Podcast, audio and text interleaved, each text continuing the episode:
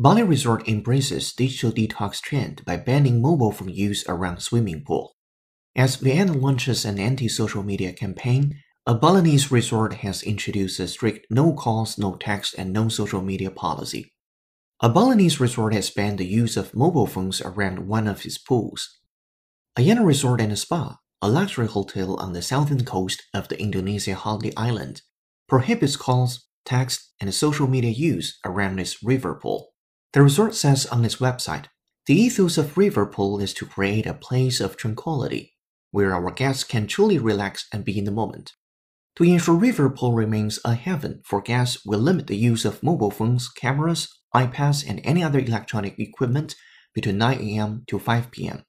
So during our time at Riverpool, we promise there will be no calls, no text, no pictures, and no social media. Just you, Riverpool, and this moment.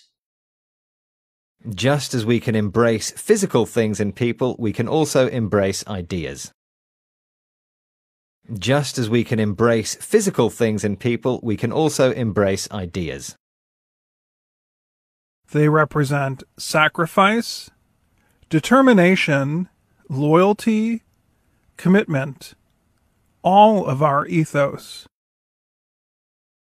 They represent sacrifice, determination, loyalty, commitment, all of our ethos.